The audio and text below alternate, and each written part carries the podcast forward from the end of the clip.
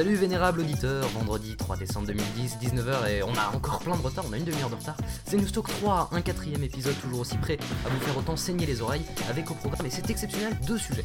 On parlera d'abord de sport business et de la FIFA qui cède à la pression d'échec. Ensuite, ce sera autour de Wikileaks qui a publié en fin de semaine dernière 250 000 mémos diplomatiques, enfin pas exactement 250 000, on verra pourquoi, de passer à la casserole. Vous pouvez réagir sur l'un de nos sujets au 09 72 11 0020 le répondeur ou par mail à lesmeb.podradio.fr ou encore sur Skype. J'ai failli pas, pas tenir. Euh, eh bien, euh, vous aimiez Phil dans le dernier épisode. Eh bien, là, vous avez Greg. C'est quasiment de l'alternance. Salut à toi.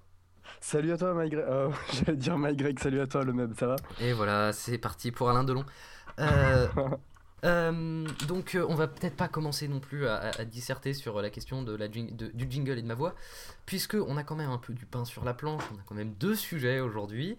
Du gros gros pain sur la planche. Ah oui, carrément du gros pain sur la planche parce que euh, donc on va on parlera donc de WikiLeaks tout à l'heure et d'abord on parlera de la euh, FIFA qui cède à la pression d'échec, je, je, répète ma vanne. Euh, donc on va commencer tout de suite avec le sujet du, du, foot et du sport business avec un tout petit extrait, un petit extrait audio que j'espère que tu vas entendre cette fois-ci. The winner to organize the 2022 FIFA World Cup is Qatar.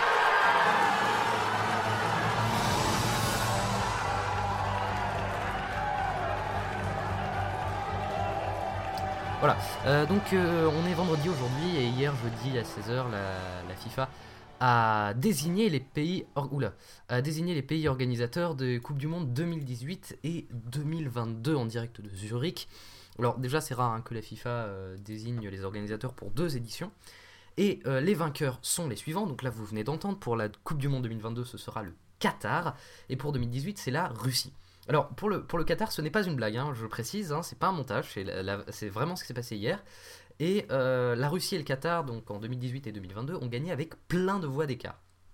Alors, la FIFA a préféré ne pas choisir la candidature anglaise, en partie parce que la BBC avait, il y a quelques jours, diffusé sur ses ondes un documentaire maison révélant qu'une partie des membres directeurs de la FIFA étaient corrompus, et forcément ça n'avait pas beaucoup plu à Zeb Blatter, le président de la FIFA. Alors, euh, euh, c'est vrai que pour convaincre le reste du monde qu'elle n'était pas corrompue, la FIFA aurait pu choisir d'autres pays organisateurs que le Qatar, je, pense. C'est vrai.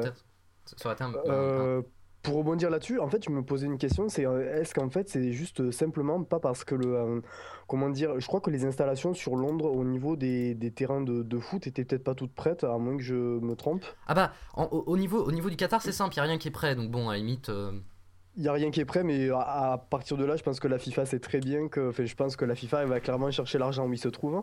Et s'ils vont choisir ce pays-là en particulier, c'est qu'ils savent très bien qu'il y a de l'argent, que les stades vont être neufs et que les joueurs seront accueillis dans des conditions optimales. Non, enfin, je sais pas ce que vous en pensez, mais. Euh, alors, moi, euh, je, vais, un peu réagir dessus, c'est-à-dire. Euh, enfin, on, va, en reparler. Je termine juste mon introduction au sujet. Je voulais juste préciser quand même que le micro-pays du Moyen-Orient euh, faisait un peu figure de petit candidat par rapport aux autres. C'est-à-dire que pour 2018, les candidats étaient de tête Angleterre, une candidature commune Belgique-Pays-Bas, une candidature commune Espagne-Portugal et donc la Russie. Et pour 2022, c'était Angleterre, États-Unis, non, États-Unis, Australie, Corée du Sud, Japon et Qatar. Donc c'est vrai que par rapport aux autres, euh, ça faisait un peu genre le, tu sais, le, comme dans chaque élection, le petit candidat, on est, bon, il est, il est gentil, il est sympathique, mais on est sûr qu'il va pas gagner, quoi. C'est un peu comme mhm. les candidats de chasse, pêche, nature et tradition au présidentiel, par exemple. D'accord. Donc ouais, c'est particulier. Il y a quand même, ouais, il y a quand même un contexte particulier, quoi. Donc. Euh, et, surtout, le Qatar était loin d'avoir le meilleur dossier parce que. Euh, il fait 50 degrés là-bas en juin quand même, en, en, été. alors donc les, les, les, les organisateurs avaient tout prévu en disant on va décaler la compétition en octobre, mais la FIFA a dit ouais non faut pas déconner non plus. Et euh, en fait non, ils ont tout prévu puisqu'ils vont construire des stades climatisés.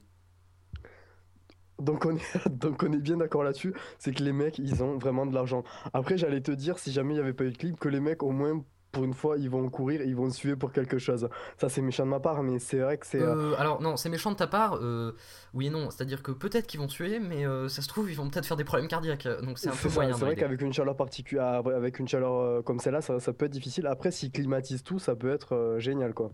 Oui, mais enfin, c'est très artificiel et complètement anti-écologique.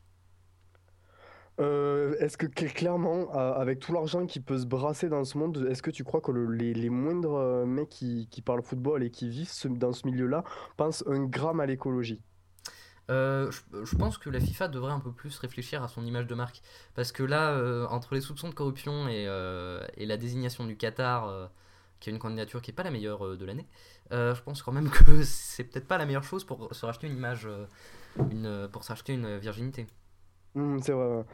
Après, euh, c'est vrai que le, Qatar, voilà, il dispose euh, clairement de l'argent et je me dis, alors ça, j'y ai pensé, à, j'y pensé assez longtemps depuis justement ben, qu'ils avaient annoncé la, la, comment dire, le fait que le Qatar soit, hum, soit élu pour le pays euh, qui réceptionnerait la Coupe du Monde. Euh, qu'en fait, euh, si, euh, si, si, si, je sais même plus ce que je voulais dire, c'est horrible. Donc, si le Qatar est, élu, euh, ça montre donc déjà qu'ils ont l'argent et je me demandais, voilà, dans un contexte de crise, si justement il s'était dit, bon, ben, euh, on va éviter euh, tout ce qui est pays d'Europe parce que ça peut, on sait très bien que les pays euh, d'Europe sont instables. euh, économiquement parlant en ce moment, Euh, pourquoi ben, pas directement aller se caler sur un pays où on sait qu'il y a les ressources, euh, comment dire, on sait qu'il y a les ressources financières, on sait que les sponsors suivront, on sait qu'il n'y aura pas de problème, on sait que niveau retransmission il y aura vraiment aucun souci, donc pourquoi pas quoi. Alors, je reviens Eh tout le temps à je, l'argent, mais moi, je finalement vais te retourner l'argument en disant que c'est un, que c'est un, un, un- un très mauvais, un choix court-termiste très mauvais. C'est-à-dire que en 2006 est arrivé le pic pétrolier, donc la plus Mhm. grosse consommation de pétrole jamais faite.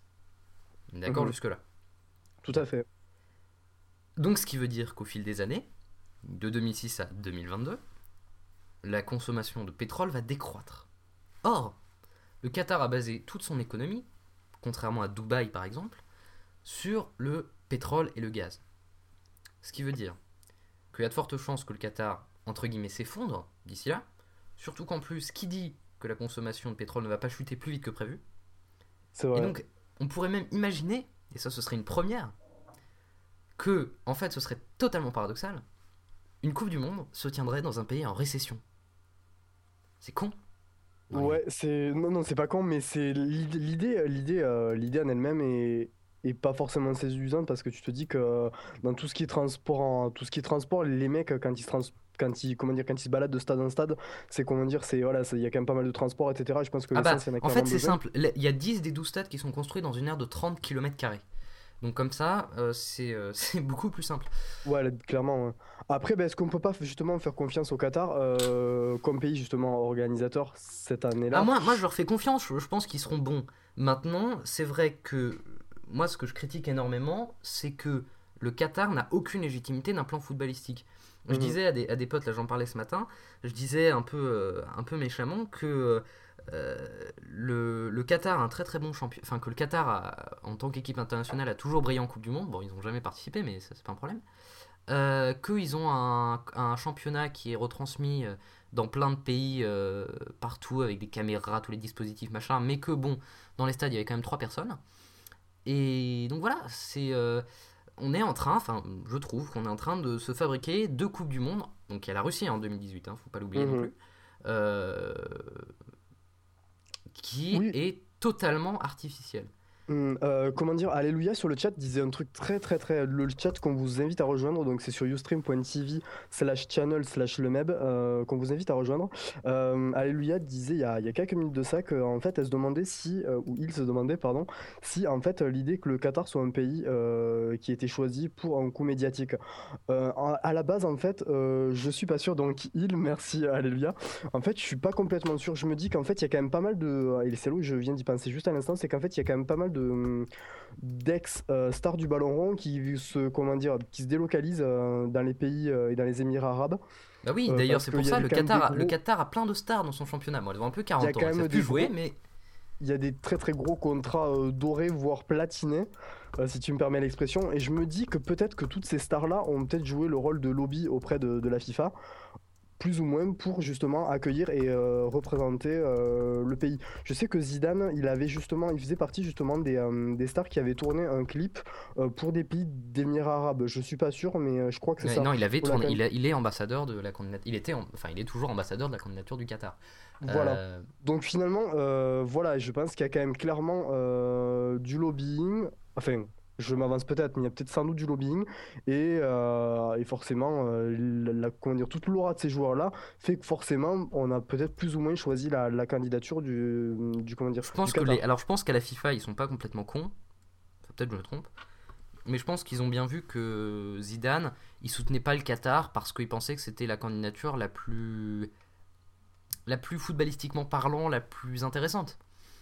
Euh, la question, enfin, enfin selon moi, pourquoi est-ce que je, je trouve le choix du Qatar Pourquoi est-ce que j'ai crié quand j'ai vu que c'était le Qatar Pourquoi j'ai sauté dans tous les sens en, en, en criant dans tous les sens C'est parce que, en fait, la question c'est quel est le but de donner à un pays organisateur l'organisation de la Coupe du Monde?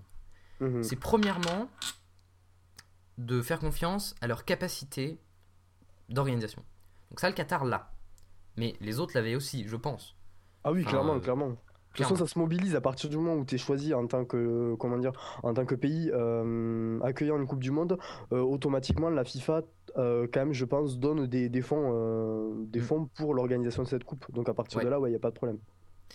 Ensuite, il y a aussi, je, je pense que la FIFA le sait, il y a, une- y a un impact économique, social et, et politique sur, sur, le, sur le pays. Qui est indéniable, ouais. qui est indéniable. C'est pour ça que, le, que, le, que Sepp Blatter avait fait une candidature en Afrique du Sud. Alors moi, par exemple, je pense que faire une candidature au, disons, je sais pas, par exemple, euh, en, dans un pays type euh, Yémen, par exemple. Le- le- non, peut-être pas le Yémen, mais un pays qui a une grande équipe, mais qui est plutôt pauvre. Euh, un pays d'Europe de l'Est, par exemple. Ça aurait été intéressant. Voilà, comme l'Ukraine et la Pologne qui organiseront l'euro euh, en 2012. Ça, c'est quelque chose d'intéressant parce que ça permet de développer le côté social Mhm. et en même temps, euh, ça permet de faire découvrir de nouveaux pays. Ouais, tout, à, Et- tout à fait. Et là, le- avec le Qatar, c'est pas du tout ça. A que le Qatar, ils, sont déjà, ils ont déjà des milliards et des milliards entre les mains. Des milliards de pétrodollars, hein, pas des milliards de dollars. Mhm. Ils sont assis sur un tas d'or qui va, donc, comme je le disais, probablement s'effondrer dans les années à venir. Tu crois vraiment à l'effondrement de ce Tador Tu crois pas qu'à un moment donné, ils seront capables, euh, à un moment donné, ils vont quand même se rendre compte que c'est, sont- ils ont quand même sur le, sous, leur, euh, sous leur pied des ressources euh, épuisables Oui, mais le Et, euh, problème, est-ce que problème, tu crois pas au fait qu'ils vont utiliser ces pétrodollars pour justement, eux, euh, trouver de nouvelles manières de, euh, de, comment dire, de rouler, par exemple, de se déplacer? Alors, c'est ce qu'ils vont essayer de faire, mais ils vont le faire très tardivement. C'est-à-dire que, bon, on va pas s'embrayer sur une, euh, un truc comme ça, on a déjà un programme chargé. On est, on est enfermé dans une politique court-termiste, c'est-à-dire l'idée de. euh, on fait vraiment des choses à court terme. On, euh, dire, oui, on a du pétrole, bah, on va l'exploiter jusqu'au, jusqu'à la dernière goutte, et ensuite on verra, euh, Inch'Allah. Mais. euh, Honnêtement, moi, je, en plus de ça, moi, d'un point de vue social, c'est une vraie hérésie. C'est-à-dire que, euh, euh, dans, je veux dire, c'est une vraie hérésie dans le sens où on a une, une- une vraie inégalité sociale entre les travailleurs qui vont, à mon avis, pas travailler dans les meilleures conditions possibles. C'est comme à Douai, hein, euh, c'est Mhm. marrant, on voit tout le- toutes les constructions hyper riches et puis euh, derrière il y a les Philippins euh, qui se, qui se, qui se, qui se tuent à la tâche. Et en fait, ça va rien changer. Donc en fait, niveau social, contrairement par exemple à l'Afrique du, enfin, Afrique du Sud, ça a eu un impact quand même plus ou moins. Bah là, En fait, je pense pas qu'une Coupe du Monde puisse insuffler, euh, comment dire, puisse insuffler un changement particulier. Euh, en France, quand on a vu, quand on a accueilli la Coupe du Monde, à, la, comment dire, à la fin de la Coupe du Monde, euh, on criait au génie de la, France Black Blamber, et tu t'aperçois qu'aujourd'hui, ben, finalement, le raciste revient, et tu te dis, ouais, elle est où la France Black Blamber? Elle est là, mais on se retrouve dans un pays où, où tu as vraiment mais beaucoup, beaucoup de, comment dire, de critiques racistes.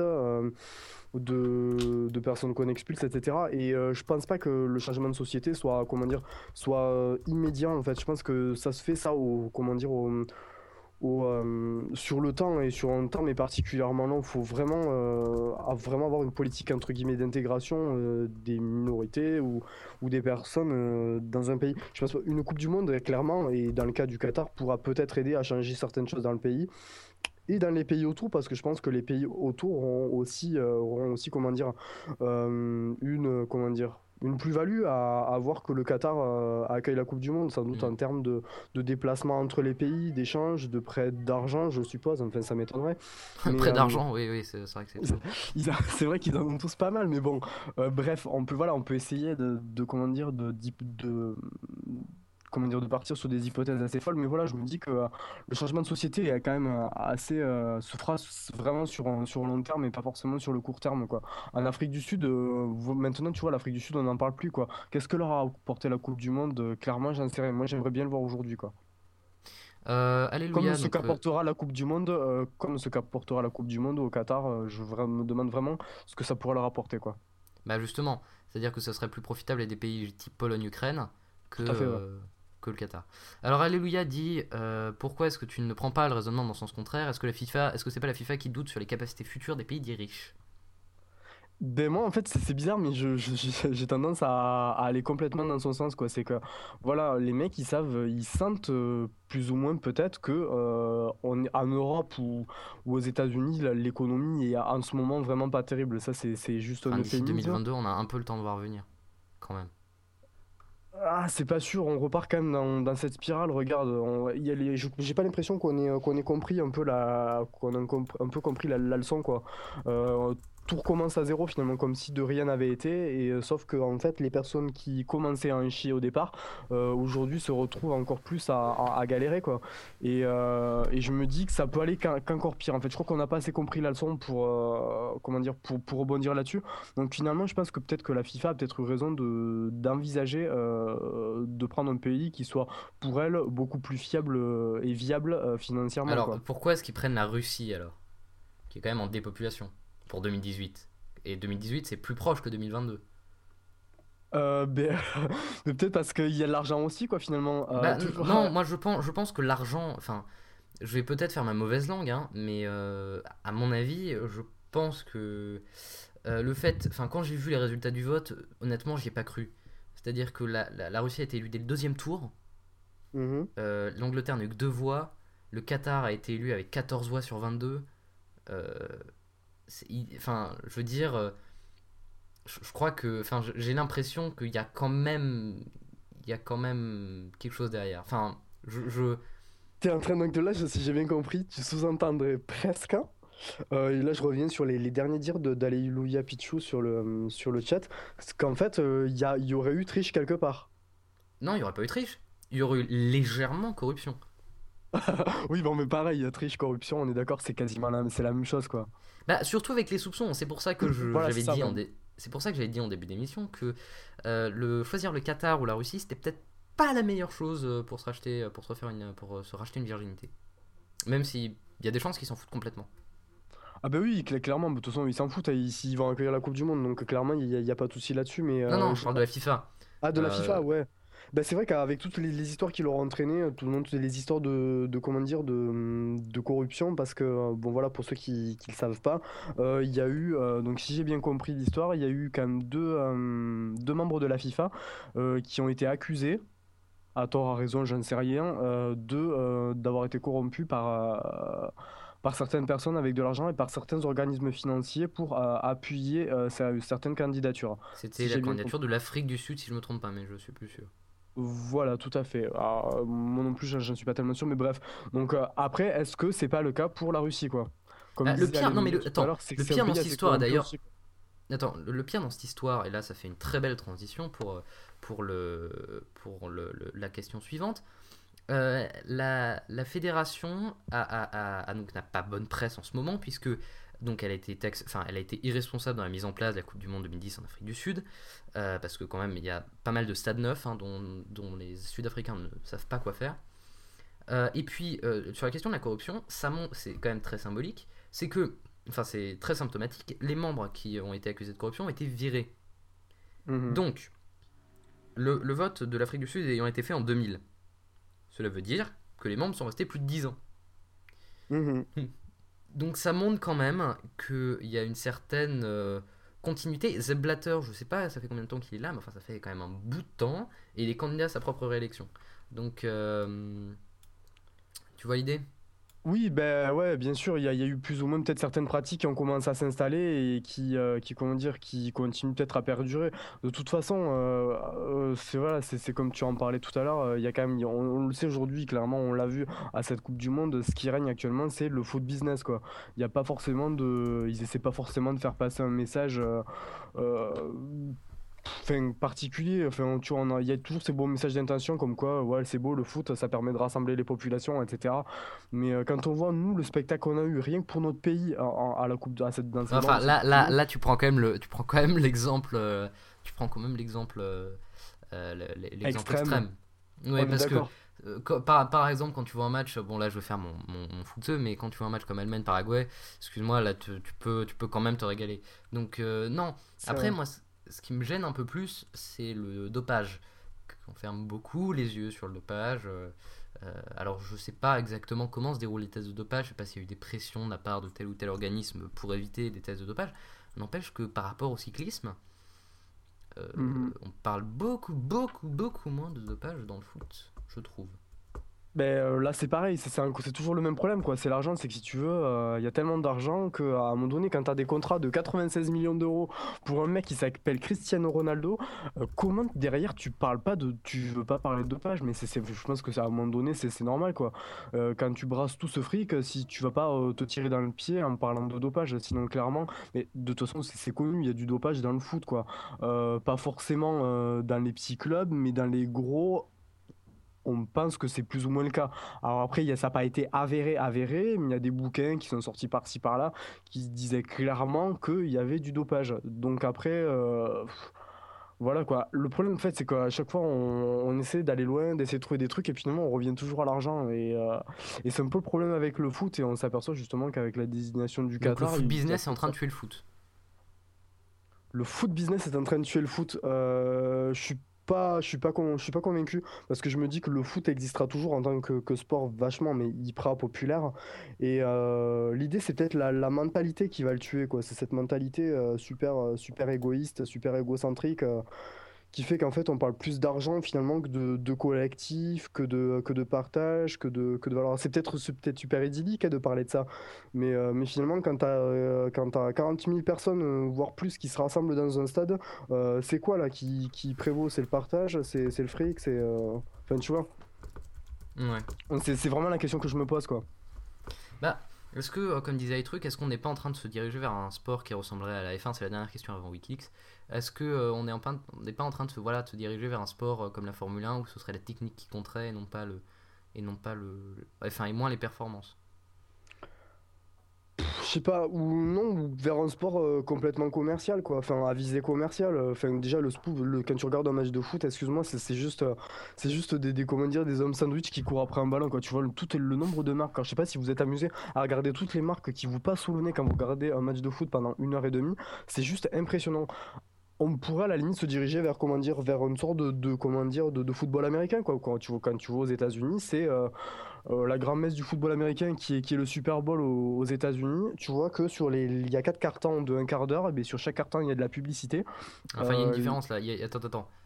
Tu dis sur chaque carton il y a des publicités. Pour qu'il y ait dans chaque carton des publicités, il faudrait que la juridiction, en tout cas française, change. Donc ça montre qu'il y a aussi une différence de culture de pub. Non, en revanche, c'est vrai que pour les hommes sandwich, les paris sportifs, euh, les différents médias, télé, etc., les droits sportifs, on voit comment tous les clubs sont avides de- d'argent. C'est vrai que là, Ah, ils en sont, ils en sont complètement dépendants. euh, Ils en sont complètement dépendants. Lyon, les, tout, tout, comment dire, Lyon, tous les, tous, tous les achats, notamment celui de Gourcuff, ils ont pu le faire en partie grâce à tous les contrats publicitaires. Sinon, ils auraient pas tenu. hein. Mm. Donc, euh, donc oui, c'est vraiment, c'est pas un problème, mais c'est une question à poser. Quel est l'avenir du foot euh, actuel, quoi? Bon, on va passer. il tient grâce à l'argent, mais bon, après, euh, si jamais un jour il y en avait plus, on fait comment, quoi? C'est quand même une c'est quand même une question qui mérite d'être posée et qui à mon avis va nous tenir en haleine pendant un petit bout de temps. On va passer au second sujet parce que je sais que tu l'attends. J'a- j'a- J'attendais ce moment depuis, euh, depuis, depuis une demi-heure, quoi, tout simplement. Bon alors euh, dimanche dernier après un buzz intense, les journaux partenaires du site de WikiLeaks spécialisé dans la qui est un site spécialisé dans la fuite de documents confidentiels ont commencé à publier des articles utilisant ces des mémos diplomatiques que, euh, que WikiLeaks avait réussi à avoir. Alors il est peut-être nécessaire de rappeler ce qu'est un mémo diplomatique. Ce sont en fait des messages envoyés par des diplomates d'une ambassade vers les autres ambassades du monde. C'est une sorte de télégramme, c'est comme une mailing list en fait. Et, et donc, donc voilà, donc les, bref, les journaux partenaires étaient, euh, donc si je me trompe pas, The Guardian en Angleterre, The New York Times aux États-Unis, The Spiegel en Allemagne, El País en Espagne et Le Monde en France. Et le mécanisme de publication est le suivant les journaux partenaires écrivent leurs articles et Wikileaks publie en même temps les mémos exploités par ces différents articles sur euh, son site wikileaks.org. Alors, euh, la force et l'inconvénient de ces mémos, c'est qu'ils parlent de plein de sujets différents. La preuve, c'est que même pas 1% des documents ont, été, ont été publiés sur wikileaks.org et pourtant les 5 journaux ont publié un nombre d'articles conséquent, je pense qu'on peut parler en ce, terme, euh, sur des sujets aussi différents que l'Iran, que l'Afghanistan, que le Pakistan, je ne vais pas faire tous les pays qui se terminent par an, euh, donc sur la vie sexuelle de Kadhafi, sur la personnalité de l'ex-dirigeant argentin, sur la personnalité des dirigeants européens actuels, en partie de Nicolas Sarkozy, la lutte antiterroriste franco-américaine, l'attaque informatique de Google par la Chine, enfin bref, plein de sujets. Et encore, d'autres mémos vont être publiés dans les jours à venir sur d'autres sujets. Euh, mais déjà des réactions hostiles à cette publication se font ressentir. Alors, euh, vu ta réaction tout à l'heure, Greg, je pense, et donc tu, tu, déjà tu as bien suivi l'affaire Wikileaks, et je. D'abord, est-ce que tu as des choses à rajouter sur ce que je viens de dire? Euh, non, pas tellement. Non, non, tu as fait un, assez bon exposé de la, situation. Euh, il faut savoir qu'avant, euh, ce qui a été dit par rapport à. ce qui a été dévoilé par rapport au ce qu'on appelle aujourd'hui les state logs, qui sont en fait les, les mémos d'État dont tu parlais, il y a eu un amont de tout ça et dévoilé par Wikileaks qui avait commencé à faire un petit peu de bruit. tout ce qui était ce qu'on appelait les war logs à l'époque. Donc, c'était tout ce qui était enregistrement de la guerre, notamment ceux d'Afghanistan et d'Irak, qui étaient aussi euh, à ce moment-là très critiqué parce que, euh, il y avait quand même un petit souci, hein, on ne savait pas trop et justement euh, ils savaient les, personnes qui diffusaient ces infos savaient pas forcément s'il y allait avoir des noms déjà de diffuser et les États-Unis avaient clairement peur de, de savoir si des noms déjà allaient être diffusés et d'une part et si ça allait pas justement les desservir sur le terrain en Irak et en Afghanistan. Oui, c'est vrai que les États-Unis ont toujours été très hostiles à ces, ces divulgations. Euh, maintenant, euh, maintenant, la question, c'est euh, est-ce que ça pose vraiment un problème aux, États-Unis? On en parlera un peu après. je vais peut-être juste rappeler un peu l'histoire de Wikileaks. C'était pas prévu d'en parler, mais enfin, l'idée, c'est que donc le site est né en 2006, donc a été fait par Julian Assange, qui est un activiste, journaliste, hacker, violeur, tout ce qu'on veut, et qui, en fait, lui au départ, son idée, c'était de favoriser les fuites, en gros, Ouais, c'est pas, c'est particulier en fait parce que Julian Assange est quelqu'un de, de, comment dire de super énigmatique, ce qui fait euh, exactement tout son charme. Et là, c'est le, fan qui va parler. Euh, en fait, c'est quelqu'un qui a vécu euh, dans un cadre assez assez strict avec ses parents et qui a comment dire qui a développé de, de ce cadre-là une sorte de d'envie de, strict, strict. Enfin, c'est tout est relatif hein, quand même. Dans son éducation, dans son éducation quoi. Mm. Et qui a développé en lui une sorte de comment dire de, de libertarisme, je pense, euh, qui, qui fait qu'en fait lui derrière, il avait une, idée, c'était voilà de la liberté à tout prix, voire pour certains, euh, certains pensent aujourd'hui de l'anarchisme carrément. Et, euh, et, en fait, en fait, on sait pas trop ce qu'il est, le pourquoi de, de ses publications. Et donc, et donc voilà, concernant, je vais très rapidement revenir sur ce que tu disais concernant l'accusation de viol, il y a quand même, il y a quand même comment dire, la présomption d'innocence. Hein, on est d'accord? Oui, oui, non, mais c'était pour, euh, c'était juste pour. Euh, voilà, juste pour le, le, truc. Voilà, je, le truc. Je, joue euh, l'avocat du diable ce soir. oui, bah, je joue l'avocat de Assange. raccourci.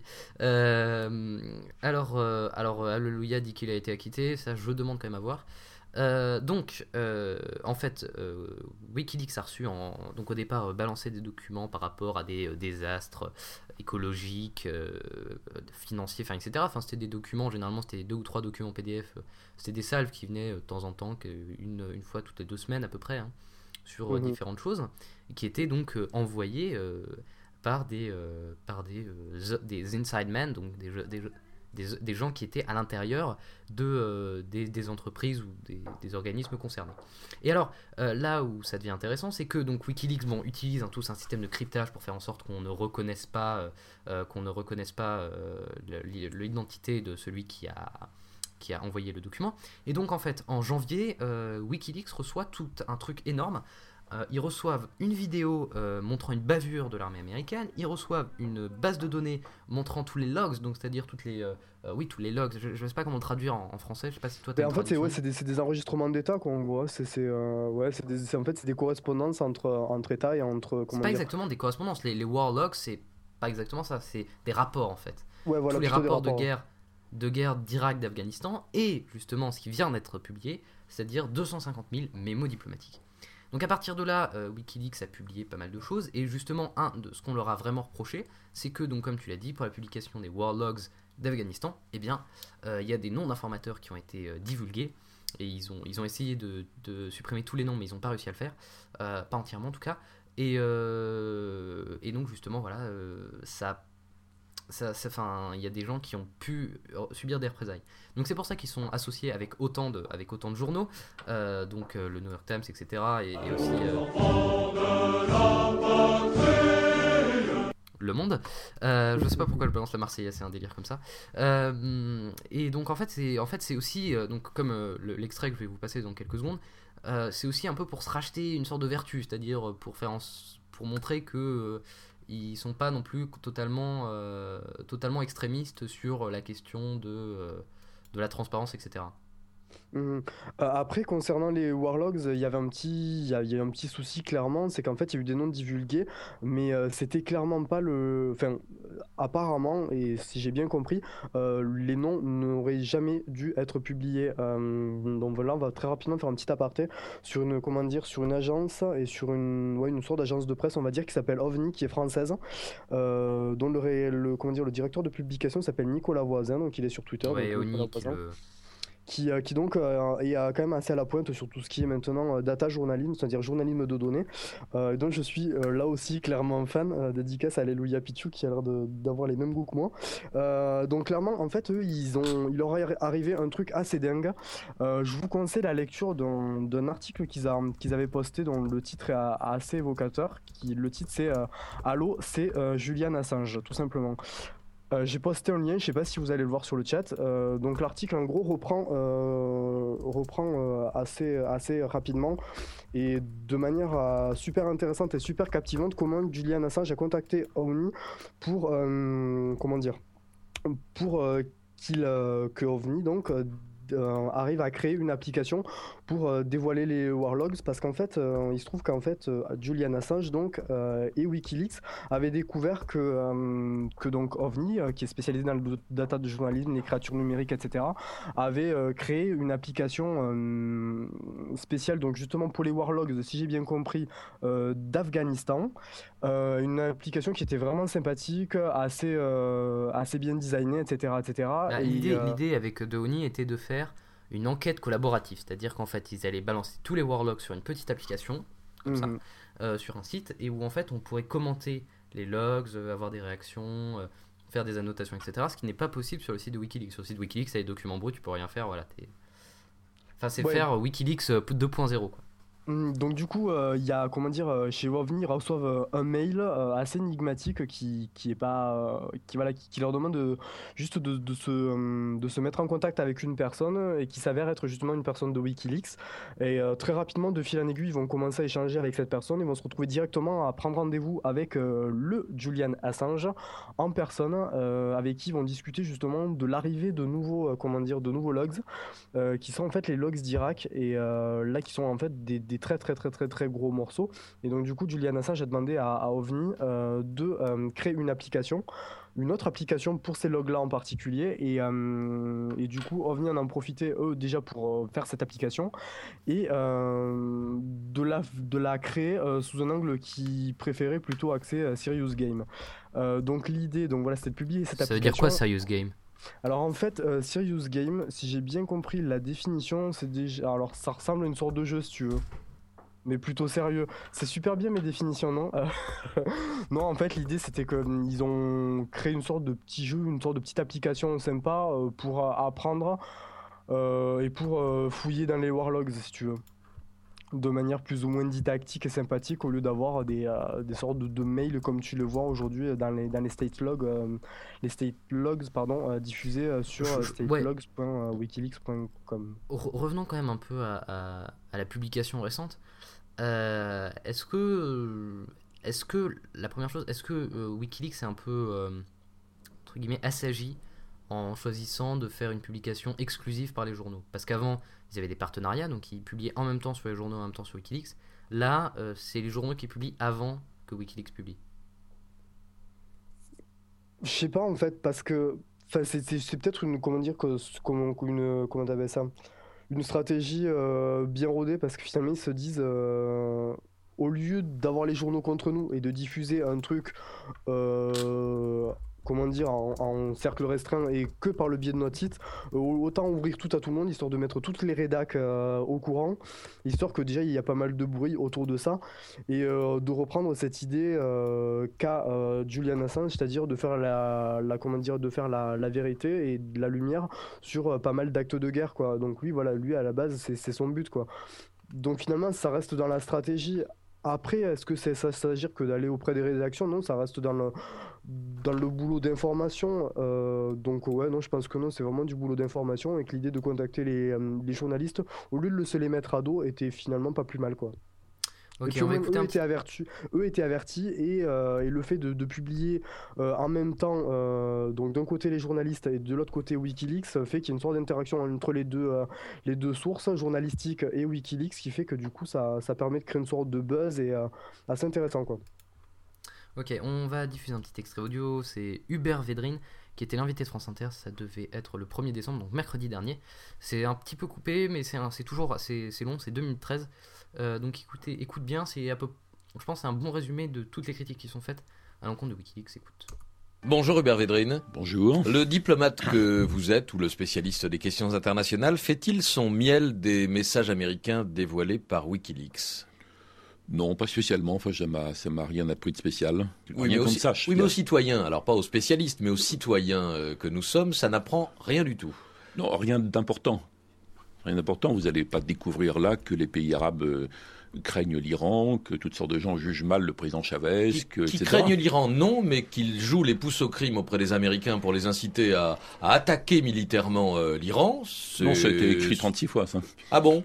Oui, 36 fois, oui. oui, d'accord. Je trouve même que c'est la démonstration euh, du fait que la, la, la transparence, cette espèce de pseudo vaudor, vaudor contemporain, n'apporte rien en fait par rapport à ça. À peu près tous les éléments sont connus. Et nous sommes dans une société qui croit dur comme fer que la transparence est bien en soi, sans limite ni règle, contrairement au, au principe de base de nos sociétés modernes, civilisées, organisées.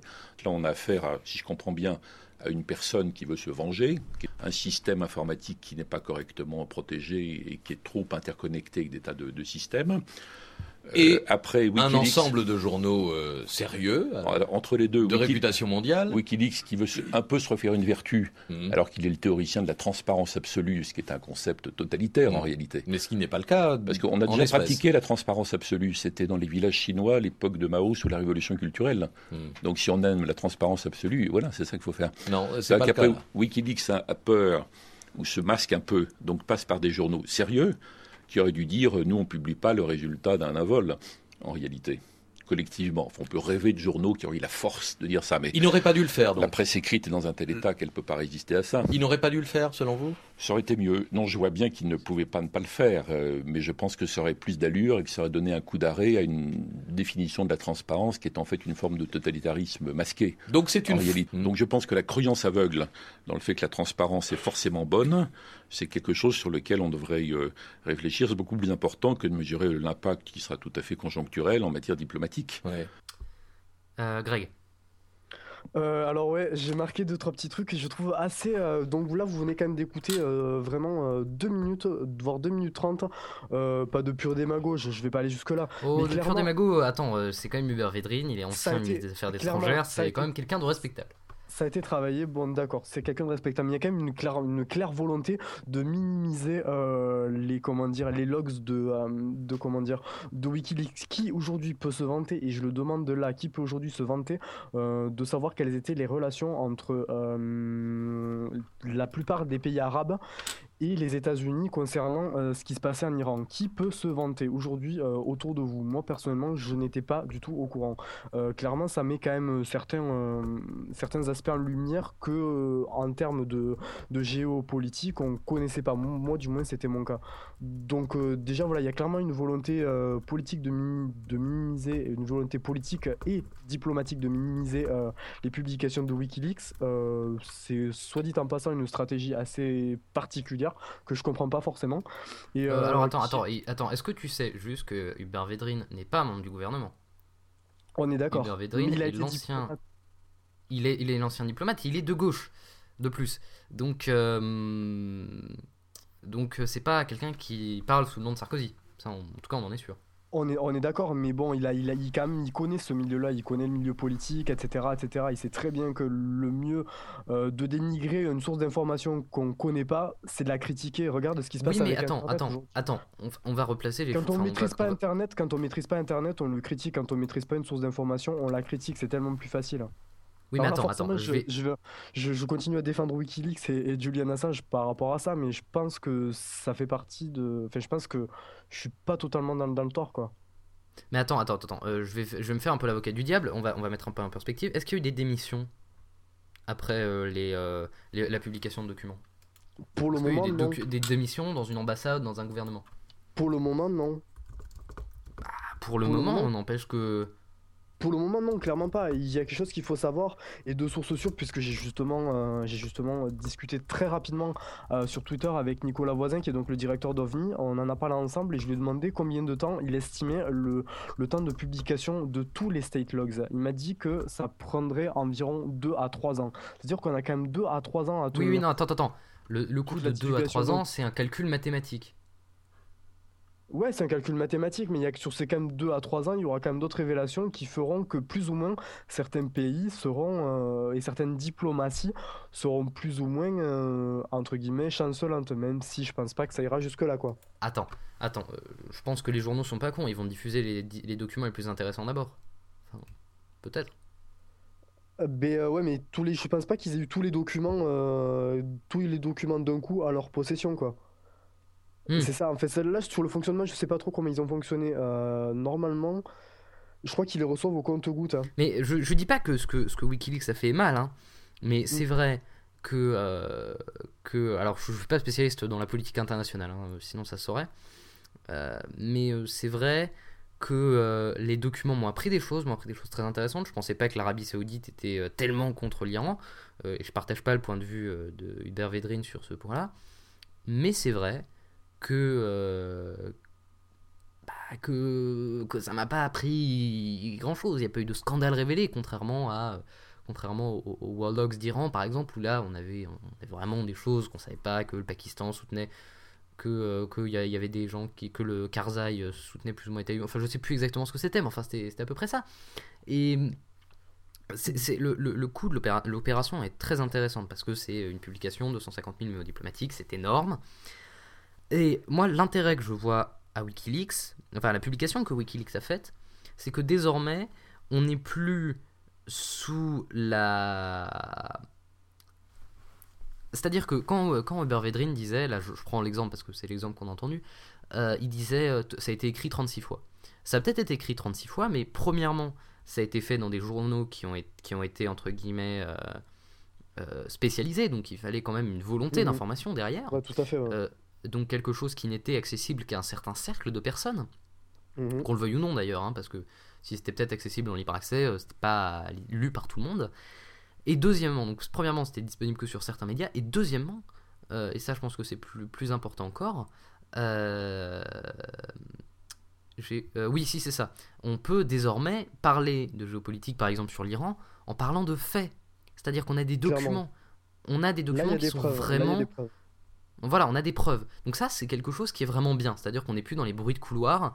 Euh, maintenant, comme je te l'avais dit dans une discussion Skype antérieure, euh, paradoxalement, les, mémos m'ont donné plus confiance dans la transparence des gouvernements que euh,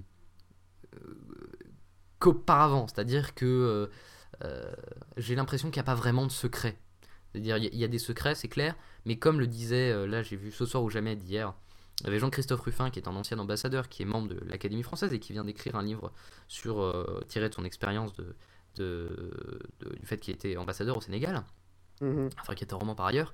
Euh, et il disait, en gros, les, les informations qui sont euh, chaudes, les informations qui sont confidentielles, les informations qui sont sensibles, c'est les informations qui sont conjoncturelles, ce qui ne concerne pas du tout les mémos euh, diplomatiques. C'est-à-dire que les mémos diplomatiques euh, les plus récents datent d'il y a euh, plus de 6 mois. Donc euh, on peut dire entre guillemets qu'il y a prescription, c'est-à-dire ça ça concerne plus des opérations en cours, ou alors euh, des choses contenant des adresses. Mais là encore, il y a une sorte de censure exercée par euh, les journaux, euh, et donc bah, les adresses sont forcément euh, pas floutées, hein, mais sont, sont enlevées. Donc, donc voilà. Avec- Je- je- Avec, si tu veux, avec avec ce qu'a eu, comment dire, Wikileaks entre les mains, euh, j'ai du mal à croire qu'ils peuvent pas aller plus loin. Clairement, je suis sûr qu'ils peuvent avoir des informateurs qui peuvent euh, et qui savent euh, et qui connaissent des secrets d'État. Et là, mais je pense pas. Mais toucher- honnêtement, on pourrait toucher à quelque je- chose. Mais là, on est, on est d'accord. Et là, là où tu as raison et là où je, enfin, je suis un peu d'accord avec Védrine, même si dans l'ensemble je suis assez en désaccord, c'est que finalement, on- on n'a pas appris des trucs qui pourraient faire euh, plier une démocratie ou plier un pays. Clairement pas. On a juste eu des éclairages ou des pour certaines des confirmations, moi je dirais pas des confirmations, parce que j'ai appris des choses quand même euh, sur certains états de fait en matière de géopolitique, notamment au, au Moyen-Orient. Donc Mais à partir le, de le là, truc, euh, c'est que la, la quantité ne fait pas la qualité. Et euh, je pense que Wikileaks, euh, euh, Wikileaks a pour l'instant bien géré le truc des state locks, parce, enfin bien géré non, je sais pas. Parce que le problème c'est qu'il y avait tellement d'informations que on aurait dû un, plus ou moins diluer ça. Parce que même si c'est relativement dilué dans le temps, hein, euh, on aurait dû encore plus le diluer. C'est-à-dire que, euh, que tous les journaux se mettent d'accord pour publier des mémos sur le même thème, au même jour, euh, etc. Pour qu'on médiatise ça. Donc ça c'est la première chose. La deuxième chose, c'est que le mode d'opération ne devra pas être le même pour le pour le reste. C'est-à-dire que euh, là, euh, WikiLeaks a dit qu'il est en possession de documents euh, qui pourraient faire plier une ou deux banques. Bon, ça c'est le, le, le- la nuance habituelle d'Assange. Et, et donc ce, ce genre de documents, euh, ce genre de ne devrait pas être publié à la légère. C'est-à-dire qu'ils doivent Mhm. être quand même mis dans une sorte de, de stratégie quasi journalistique. C'est-à-dire que maintenant WikiLeaks a une vraie responsabilité, une vraie entre guillemets ligne éditoriale. C'est-à-dire que même s'ils diffusent des documents sur à peu près tout et n'importe quoi, euh, il Mhm. faut quand même qu'ils adoptent une stratégie entre guillemets journalistique. C'est-à-dire qu'ils peuvent pas balancer un document comme ça alors qu'ils auraient pu creuser, chercher d'autres documents, etc. Bah, Voilà. en fait, moi, moi, pareil, je te, je te dis là, je suis, je sais pas, j'ai un peu du mal, tu vois, je vais revenir très rapidement sur ce que disait Védrine parce que, euh, il a, si tu veux, en fait, il a opposé, donc, euh, enfin, tu vois, il minimisait complètement la- l'arrivée des, euh, des state logs et euh, il opposait ça à un débat sur la transparence que finalement je trouve assez ridicule, même si d'un côté il, insiste- il parlait d'un point qui je trouve assez intéressant, c'était qu'en fait, il, donc, sur la transparence, en fait, lui, il la voyait comme, comme un alias, entre guillemets, du totalitarisme et, et finalement, sur ce point-là, je sais pas, j'ai des doutes. hein, et en fait, quand on voit la bio de, Julian Assange, en fait, on se pose la question si, finalement, derrière tout ça, il n'y a pas une volonté, euh, pas forcément totalitariste, mais peut-être anarchiste, tu vois, histoire de, dévoiler des trucs qui, euh, qui, entre guillemets, foutraient le bordel. Bon, pour le moment, c'est pas énormément le cas, quoi. On en entend parler, mais ça fait pas vaciller, ça fait pas. Ça, fait, ça gèle pas certaines relations diplomatiques, loin de là. Mais bon, je me permets de poser la question et tout ce mystère hein, qui entoure euh, Assange fait que du coup le personnage est énigmatique et du coup vachement attirant. On parle beaucoup des state logs, mais, euh, mais euh, déjà faut savoir y accéder euh, pour les personnes qui sont intéressées. Il y a donc OVNI avec WikiLeaks, avec le soir.be ou bi et Slate, le magazine, qui ont développé une application qui est disponible sur statelogs.ovni, donc owni.fr. Donc vous pouvez y accéder. Par contre, c'est tout en anglais. Et donc vous pouvez rechercher euh, par, euh, par type de vue, par tag, par euh, mes mots les plus populaires. Donc je vous conseille d'aller faire un tour là-dessus parce que c'est assez intéressant. Les comment dire, les, les logs sont assez comment dire assez difficiles à déchiffrer quand on ne s'y connaît pas trop. Mais OVNI et State ont publié des comment dire des petits entre guillemets tutoriels qui sont assez sympas pour bien comprendre un peu quel type d'informations il y a, par qui elles ont été publiées, comment, dans quel cadre, etc., etc. Donc voilà, n'hésitez pas à aller voir le site qui est qui est pas trop mal, quoi. Bref. Puis il y a d'autres, visiblement, il y a d'autres, comment dire, il y a d'autres euh, euh, nouveautés qui sont amenées à, à voir le jour, comme des, euh, des maps ou des, ou des timelines pour, suivre les state logs et les futurs, euh, les futures infos qui seront dévoilées. Voilà. Ok, alors on va probablement avoir Alléluia qui va merde, venir sur Skype. Et euh, moi je voulais parler d'un, d'un- de, de, de, de ce que disait Hubert Védrine sur la transparence est une, est une vision, tota- je sais plus, un totalitarisme masqué. J'imagine que toi t'es pas trop d'accord avec cette vision-là. Ben, je te dis, je suis vraiment dans, je suis vraiment dans un entre-deux, quoi. Euh, de toute, fa- pour préserver un État et en politique, euh, pour que ça se passe bien, clairement, je pense qu'on est obligé de cacher des trucs. C'est pour ça qu'on ne dévoile pas les secrets d'État, c'est pour ça que, que sur certains dossiers, il y a un secret défense, etc., etc. Donc, euh, la transparence, euh, à partir du moment où tu veux dévoiler certains trucs, elle a un objectif. Clairement, si Wikileaks a décidé de, de, comment dire, de, dévoiler tous ces documents, c'est qu'il y a un objectif. Moi, la question que je me pose, c'est quel est lequel? Parce que c'est vraiment bien, et c'est ce dont on parlait ensemble lors d'une discussion sur Skype précédente. euh, c'est qu'en fait, euh, quel est l'objectif avisé de tout ça? Est-ce que c'est un objectif politique? Est-ce que c'est un objectif personnel qui, qui est rattaché à, à la vie de d'Assange? Est-ce que c'est, euh, enfin, moi, je sais pas en fait, et c'est ça que j'aimerais bien savoir et creuser. Donc en fait tu critiques, la, tu critiques, la, tu critiques la, hum, l'opacité de, de Wikileaks.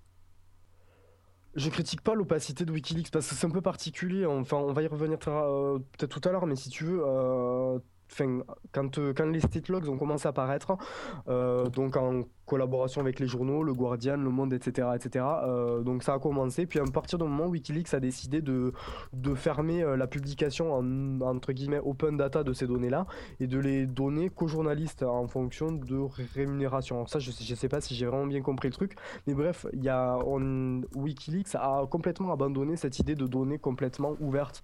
Et ça, je pense que clairement, euh, en interne et chez Wikileaks, il y a quelque chose qui s'est passé parce que du coup, quand on parlait des warlords, Mais est-ce que c'est euh, pas mieux au final?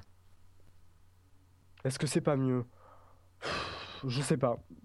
Je pense pas qu'il y a, pour il aucun secret défense qui, qui est sorti, il y a aucun euh, gros truc qui, qui ait pu ébranler euh, sur ce qu'on a vu à- actuellement euh, certaines diplomaties ou pays. Donc je pense pas que ça soit, euh, ça soit mieux quoi. Finalement, autant qu'ils dévoilent tout et qu'ils laissent tout en open data. Finalement, ça permet aux gens qui, euh, qui comment dire, qui se tiennent pas forcément au courant et qui ont pas forcément certaines connaissances en géopolitique de peut-être mieux appréhender euh, la géopolitique actuelle quoi, parce qu'il y a certains, Enfin, euh, euh, attends, c'est pas en ayant des documents bruts que tu vas mieux comprendre. Ben après, c'est justement le but euh, est visé par Ah, des euh, comment dire par des rédacs comme celle d'OVNI ou de Slate de, euh, de comment dire de rendre ces données peut-être un peu plus digestes. hein. Mais ils vont pas, ils vont pas s'amuser avec 250 000, euh, 250 000 documents. Euh, on accueille, on accueille Alléluia tout de suite dans la conversation. Hop, c'est parti.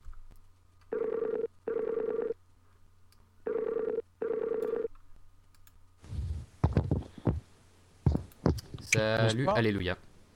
Bonsoir, alléluia. Alors là, euh, j'ai l'impression que là, tu en- ça va? Oui, ça va, vous m'entendez? Ouais, très bien, Euh, ouais, très très bien. Alors euh, toi, tu étais euh, là, là j'ai deux, euh, deux fans de WikiLeaks devant moi. Euh, je me trompe? Pas du tout en ce qui me concerne. Oui, pour Alléluia. ouais. Allô, Ouais, pareil, moi je suis fan. Oui? Fan. On Euh, alors, qu'est-ce que tu penses de ce qu'a dit Hubert Védrine là euh, Jusqu'à présent, je vais pas repasser l'extrait quand même, mais bon, je pense que t'as entendu. Bah oui, mais moi je pense que juste qu'il fait partie des détracteurs de Wikileaks parce que c'est c'est c'est- Wikileaks, c'est un site qui dérange. C'est c'est à proprement dire des des je dirais pas non plus que c'est du buzz star people euh, pour les Comme gouvernements, mais ce qu'il dit est pas faux, mais c'est pas non plus totalement vrai. Il a raison dans le sens où on apprend. Bah, il nous apprend des choses qu'on sa- qu'on savait déjà certaines, mais dans un, autre euh, contexte, si on veut. Moi, par exemple, comme, euh, comme Greg, j'ai découvert des choses par rapport à Wikileaks, quoi. Oui, mais après, c'est vrai qu'on peut pas dire qu'il y a vraiment de révélations tonitruantes euh, sur, euh, sur tout ça. Mais pas encore, justement, et c'est là où il a eu un petit problème, c'est qu'en fait tout n'a pas été dévoilé, donc pour le moment il n'y a rien. Je pense qu'il faut quand même attendre ce qui sera dévoilé euh, dans, les, euh, dans, les, comment dire, dans les jours à venir, notamment, et ça c'est quelque chose d'assez important, euh, les, euh, les relations entre, euh, entre des pays euh, asiatiques. Parce qu'on sait que euh, qu'il y a certains pays qui soutiennent la Chine, notamment les États-Unis, pour leur économie. Et euh, je pense qu'il y a quand même de, grosses choses à venir, quoi. Et je pense que là-dessus, il faut quand même garder un petit œil. Clairement, je pense pas que voilà que ça fera ça fera devenir la Chine d'un coup comme ça une démocratie où la liberté de parole sera sera proclamée. Mais il y aura quand même aussi et, euh, et comme l'a dit Alléluia, des choses à découvrir et des choses peut-être qui permettront au plus grand public de mieux appréhender la géopolitique, quoi. Alors, Oui, mais là, il faut ça, je aussi sais que que- je, je suis chiant, mais faut attendre, voilà, faut, je pense qu'il faut quand même attendre, on n'a pas tout vu et euh, il y a encore pas mal de choses à découvrir, quoi. Ce qui fait Euh. finalement tout le charme de Wikileaks. Voilà, dit le fan. Par exemple, Oui, euh, je peux. Ça vous a pas fait rire quand même de découvrir ce que les gouvernements, ce que les membres du gouvernement américain euh, pensaient des, des dirigeants des autres pays? Moi, ça m'a fait rigoler. toi, ça t'a fait rigoler. Ben oui, mais bon, après, c'est un Ouais. peu dans le croustillant et dans l'anecdotique. Pourquoi l'anecdotique? Le fait que Hillary Clinton a été carrément voir le un des présidents des pays qui a été critiqué pour se faire pardonner quand même. C'est carrément. Euh, alors c'est attends, là, c'est pas- preuve flagrante. J'ai pas tout suivi. Qu'est-ce qui s'est passé? Bah dans les dans les Cablegate, si vous voulez, il y avait des critiques sur des présidents. Oui, Il y a un président, je sais plus, je, je sais plus c'est lequel président, il me semble que c'est Kadhafi, je suis pas sûr. Je suis pas vraiment sûr. Hillary Clinton, elle a fait un déplacement dans un pays pour aller se faire pardonner quoi. Enfin, c'était un, un, un déplacement. Oula, là, tu nous fais du gros. Daft Punk là. Ah, pardon. c'est parce que j'ai plus le nom du président. En. Alors, je cherche tout de suite euh, Clinton Kadhafi. Mais oui, Euh, euh, non, alors, non, ça ouais, doit co- pas comme, être- disait, euh, comme disait, comment dire, comme disait, ouais, euh, Alléluia, c'est que voilà, il y, a- il y a eu quand même le fait que euh, Clinton se déplace pour aller voir euh, en amont, et à partir du moment où l'administration américaine a su que WikiLeaks avait commencé à dévoiler des informations, elle s'est déplacée pour aller s'excuser auprès de, de chef d'État, mais elle n'a pas alors, fait que ça, je crois qu'elle a ça. contacté certains, certains, je crois qu'elle a contacté euh, des pays, je crois qu'elle a contact- contacté certains diplomates en France. Alors, c'est Christina Krishner qu'elle a, auprès de, de laquelle elle s'est excusée. Christina Krishner, qui, on le rappelle, est la présidente actuelle de l'Argentine et la, la femme, enfin l'ex-femme, on pourrait dire, de, de l'ancien président, euh, de l'ancien président argentin, Nestor Kirchner, qui, a eu- qui était euh, président entre 2000 et 2008 et qui est mort très récemment. Merci pour cet éclairage. Et euh, elle, s'est aussi excusée auprès de Ban Ki-moon. D'accord. Donc ouais, euh, ah, tu disais après, euh, Alléluia. Euh, je disais quoi? J'ai perdu le fil. Oui, À propos parlais- de- l'impact. des- L'impact, bah, je sais pas s'il y a vraiment un, un impact, mais il me semble que c'est plutôt une, une grosse, euh, une grosse révélation quand même. Dans le but où les États-Unis, dans le but de, de, de Julian Assange de montrer que les États-Unis, c'est un pays euh, qui cache les choses et qui se dit euh, libre, Enfin, qui cache les choses. euh, libre de. Bah, par exemple, il y a eu, il y a eu euh, ça c'est pas un truc, c'est pas un truc normalement. Même je dirais que WikiLeaks n'aurait pas dû le dévoiler puisque c'est quand même assez grave. Euh, la révélation qui disait qu'il y, y a un membre du gouvernement américain qui avait demandé de faire des, des prélèvements ADN, des, des mesures biométriques et des empreintes digitales des membres de l'ONU. Mm. Mm. Qu'est-ce que ça veut mais- dire? Je veux dire par rapport à ça, si on y limite- réfléchit. Qu'est-ce que ça veut mais- dire? Oui, mais là encore, euh, je suis d'accord avec ce que tu dis. C'est vrai que c'est vrai que c'est pas, c'est cho- choquant, c'est honnêtement choquant. Maintenant, euh, c'est vrai que c'est pas, c'est vraiment étonnant, mais en même temps, on a vraiment l'impression que que c'est en fait des confirmations de rumeurs. C'est-à-dire que c'est comme si, par exemple, demain, euh, WikiLeaks révélait, je sais pas, que par exemple. euh, Liliane Bettencourt avait été manipulée par euh, Bagné. C'est à peu près la même chose, c'est-à-dire qu'on le sait, et là on a des preuves. C'est Est-ce que finalement c'est pas plus mal? Ça permet de mettre à plat des, voilà, des, rumeurs comme tu dis et au moins d'être sûr qu'elles sont vraies, elles sont avérées. Là clairement il y a des faits. On est moins dans tout ce qui est suspicion et qui finalement est assez mauvais quoi.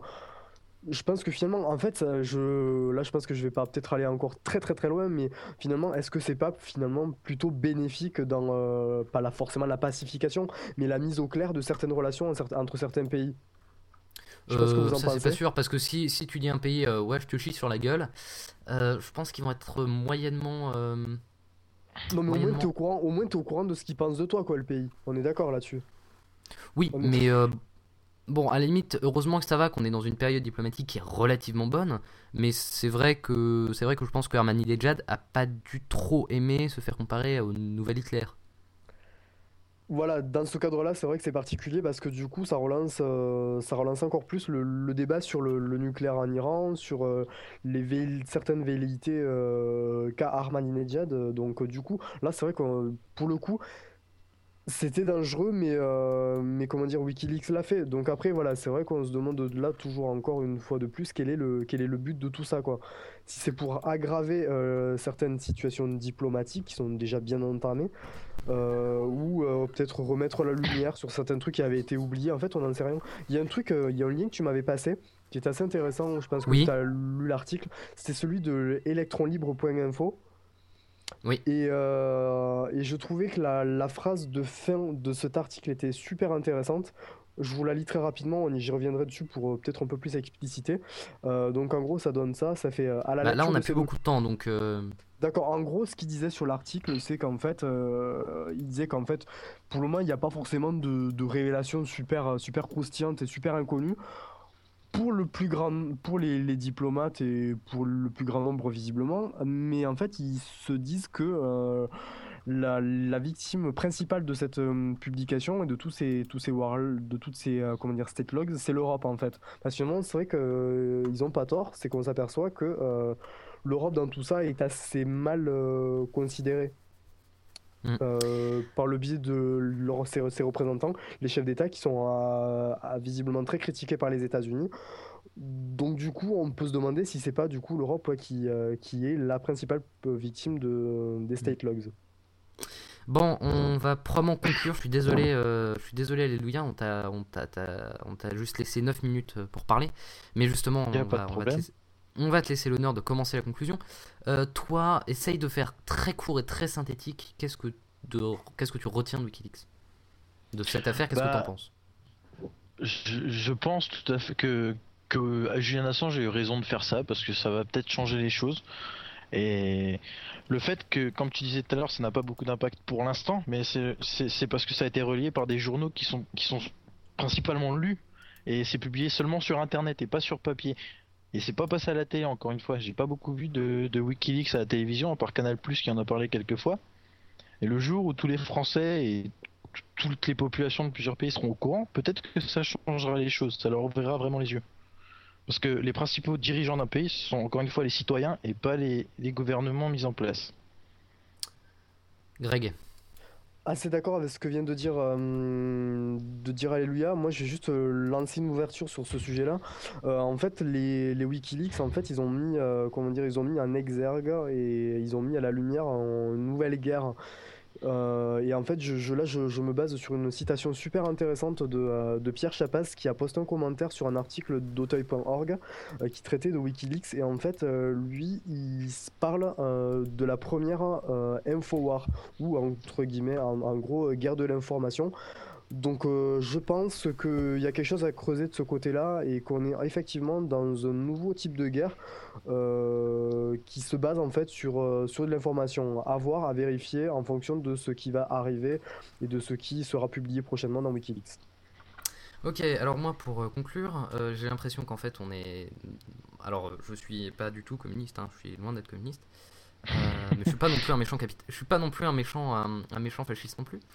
Euh, mais euh, c'est vrai que moi j'ai l'impression que euh, que comment dire?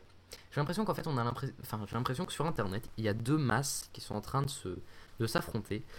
On a en gros la masse des gentils internautes qui, qui eux veulent leur liberté et savoir la vérité. Et de l'autre côté, une masse informe faite de grosses entreprises, de world companies, de gouvernements, de que sais-je encore. Et donc euh, que justement ces deux masses s'affrontent et que, en fait, si Wikileaks est arrivé là où euh, il est arrivé, c'est parce que j'ai l'impression que la masse faible, entre guillemets, donc les, utilisateurs avaient l'impression de ne pas avoir vraiment de- d'emprise sur les événements qui passaient. Et que justement, euh, Internet et la révélation de secrets via des mécanismes de cryptage étaient un moyen justement d'influer. Alors est-ce que c'est la meilleure solution possible? Ça c'est quand même une bonne question. Euh, mais c'est vrai qu'on retrouve cette. Je trouve que la tendance est lourde, en particulier avec l'histoire là, de Cantona euh, qui euh, nous incite à retirer l'argent des banques. C'est symptomatique de d'une volonté de de vouloir contrôler et de vouloir euh, redonner le pouvoir au peuple. Donc voilà.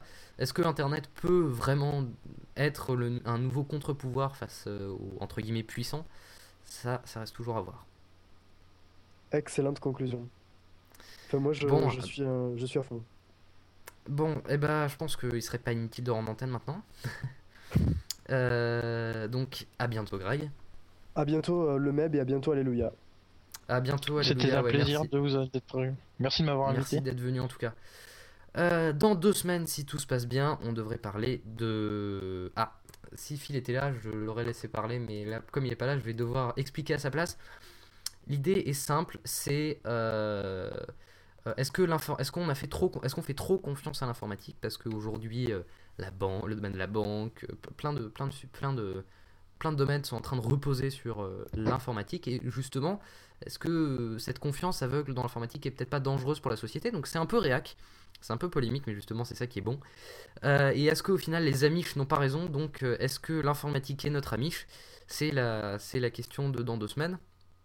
Donc le 17 décembre si je me trompe pas.